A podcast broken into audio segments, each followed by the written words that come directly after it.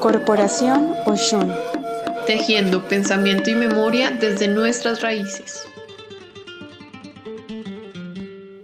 La cuestión de los derechos de los pueblos indígenas en Colombia. En el día de hoy hablaremos sobre los derechos especiales que tienen las comunidades indígenas en Colombia.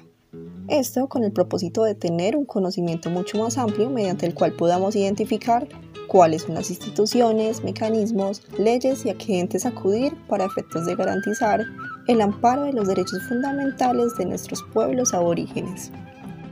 De tal manera, con la puesta en vigencia de la nueva constitución política, el día 7 de julio de 1991, comienza una nueva era para todas estas comunidades aborígenes del país. Se plantea una normatividad en Colombia desde la Constitución Aquí se reconoce la importancia de todas las comunidades originarias del territorio colombiano, de las cuales hoy en día tenemos una deuda histórica. Hablemos entonces de esos derechos. La Corte Constitucional enumera los derechos fundamentales de la comunidad indígena como lo son. El artículo 11 de la Constitución Política habla acerca del derecho a la subsistencia resultas del derecho a la vida. El artículo 12 como el derecho a la integridad étnica, cultural, social y económica en particular, como derecho a la defensa contra la desaparición forzada, está el derecho a la propiedad de la tierra comunitaria, el derecho a la participación en decisiones y medidas que puedan afectar a las comunidades indígenas, estas relacionadas con los recursos naturales en sus territorios, según el artículo 6.15 de la Ley 21 de 1991. Podemos decir que los derechos especiales de las comunidades indígenas se pueden dividir en tres categorías el reconocimiento, el ordenamiento territorial y la representación política. La primera es el aspecto formal de reconocimiento.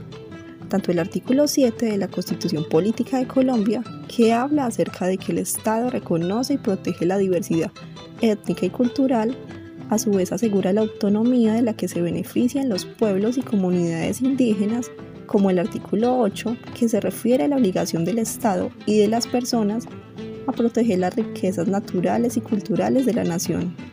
Bueno, estos dos artículos son la base de estos derechos, pues los dota de reconocimiento y asigna la responsabilidad de su protección.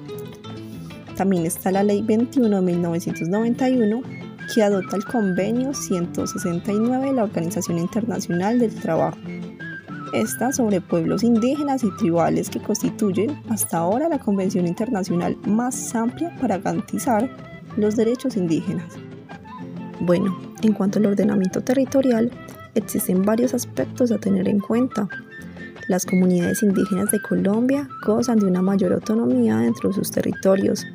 Existen entidades territoriales propias, las tierras comunales de los grupos étnicos y las tierras de resguardo son innegables e inembargables. Esto según el artículo 63 de la Constitución Política y mediante el decreto 1953 del 2014 se creó un régimen especial con el fin de poner el funcionamiento a los territorios indígenas respecto a la administración de los sistemas propios de los pueblos originarios.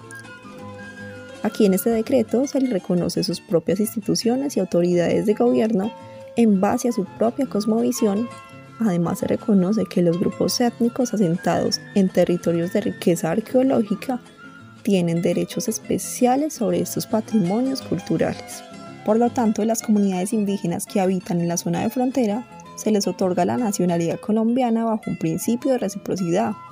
Algo muy importante es que pocas personas no conocen que en la representación política la Constitución entregó a las comunidades indígenas dos curules en el Senado y una en la Cámara de Representantes.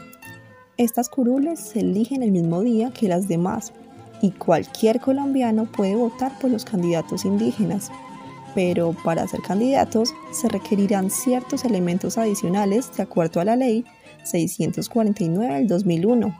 Básicamente debería haber ejercido un cargo de autoridad tradicional en su respectiva comunidad o por lo menos haber sido líder de una organización indígena.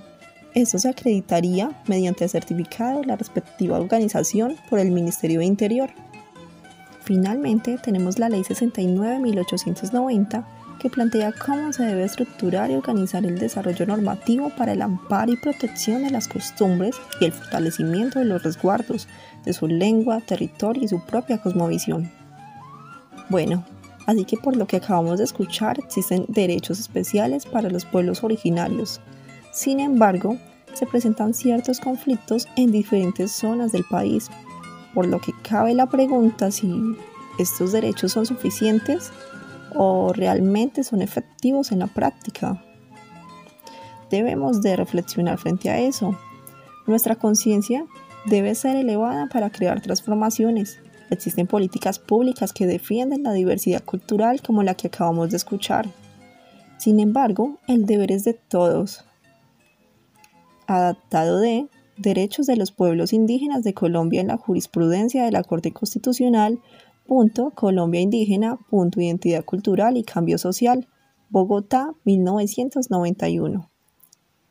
Este podcast fue elaborado por Estefany Gómez García, estudiante de la licenciatura en Educación de la Universidad Tecnológica de Pereira, para el proyecto Chumbe de Historias.